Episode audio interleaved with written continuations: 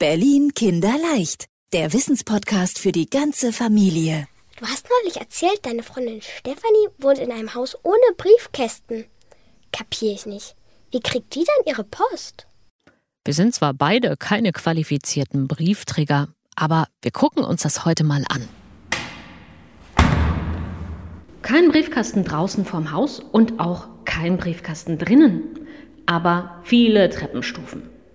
Und die müssen wir hoch. Also, los geht's. Ab nach oben. Ich nehme deinen Rucksack und du kannst ja mal Stufen zählen. Okay, also los. Eins, zwei, drei, vier, fünf, sechs, sieben, acht, neun, zehn, elf, zwölf, dreizehn, vierzehn, fünfzehn, siebzehn, achtzehn, neunzehn, zwanzig, einundzwanzig, zweiundzwanzig, vierundzwanzig, 63, 64, 65. Geschafft. Uff. Und was haben wir jetzt davon? Siehst du die Klappe in der Wohnungstür hier neben uns? Na klar. Was es mit der auf sich hat und was die mit den fehlenden Briefkästen zu tun hat, das lassen wir uns gleich erklären. Und wären wir echte Briefträger, müssten wir jetzt die Treppensteigerei natürlich auch noch in 100 anderen Häusern machen. Oh nee. Nee, machen wir auch nicht. Stattdessen plauschen wir jetzt mit Hans-Christian Menninger von der Deutschen Post. Der soll uns nämlich mal genau erklären, wie so Häuser wie dieses hier am Tempelhofer Damm keine Briefkästen vorm oder im Hausflur haben, sondern nur diese seltsamen Klappen in den Wohnungstüren.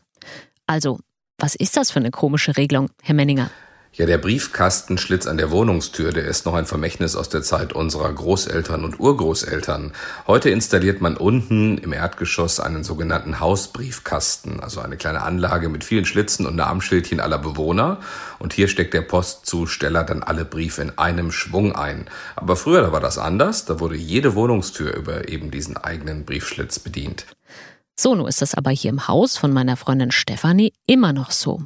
Was ist da los? Ganz ausgestorben ist diese Wohnungstürzustellung der Briefe noch nicht, weil es in Berlin noch sehr viele alte, schöne, große Häuser gibt, die 100 Jahre oder älter sind, werden diese Briefkastenschlitze an den einzelnen Türen auch heute noch von der Deutschen Post bedient. Da kriegen dann die Bewohner ihre Briefe quasi direkt in die Wohnung reingeflitscht. Es sind heute noch rund 97.000 Haushalte in Berlin, die ihren Briefkasten eben genauso als Schlitz in der Wohnungstür haben. Das gilt vor allem für die alten Westbezirke, Wilmersdorf, Charlottenburg, Schöneberg, Tier Tiergarten oder eben auch Reinickendorf. Na, ein Tempelhof bei Stefanie ja offenbar auch noch. Das heißt, die Leute kriegen ihre Post direkt durch die Türklappe? Oder wie geht das? Ja, jeder, der in so einer Wohnung wohnt, kennt dieses Gefühl. Vormittags oder mittags macht es dann Klack vorne an der Wohnungstür und ein Stapel Briefe kommt durch den kleinen Schlitz in die Wohnung reingeflitscht. Der große Vorteil ist, man hört direkt, wann der Zusteller da war und man hat die Briefe auch direkt und bequem in der eigenen Wohnung liegen. Ein bisschen eine lustige Vorstellung, oder? Dass es morgens einfach plumps macht und dann liegt da deine Kochzeitung plötzlich im Flur auf dem Boden. Und so war das einfach mal üblich in sämtlichen Berliner Häusern noch vor 150 Jahren. Oder, wenn man zu den feinen Leuten gehörte, dann hatte man eine Haushälterin. Und die hat dem Briefträger die Briefe gleich an der Wohnungstür abgenommen. Ach, guck an, eine Haushälterin. Dann hat die die Kochzeitschrift wahrscheinlich gleich dem Küchenpersonal gebracht. So ein Leben hätte ich auch manchmal gerne.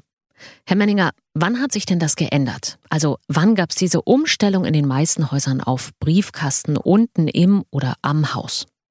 Die kam nicht von heute auf morgen. Das hat tatsächlich Jahrzehnte gedauert.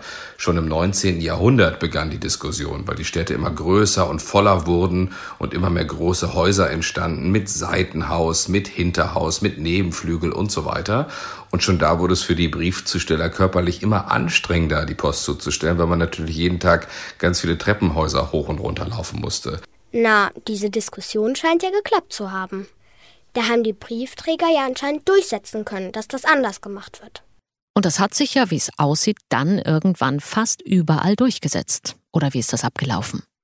Der richtige Durchbruch, der kam dann so ab ca. 1955, denn da bekamen alle Hausbesitzer, die sagten, okay, wir stellen uns jetzt ins Erdgeschoss einen Briefkasten für alle, eine Prämie von 10 D-Mark. Und das war dann sozusagen der Startschuss für die Umrüstung, die aber bis heute noch nicht ganz abgeschlossen ist. Rund 97.000 Haushalte in Berlin haben noch so einen Wohnungsbriefkasten.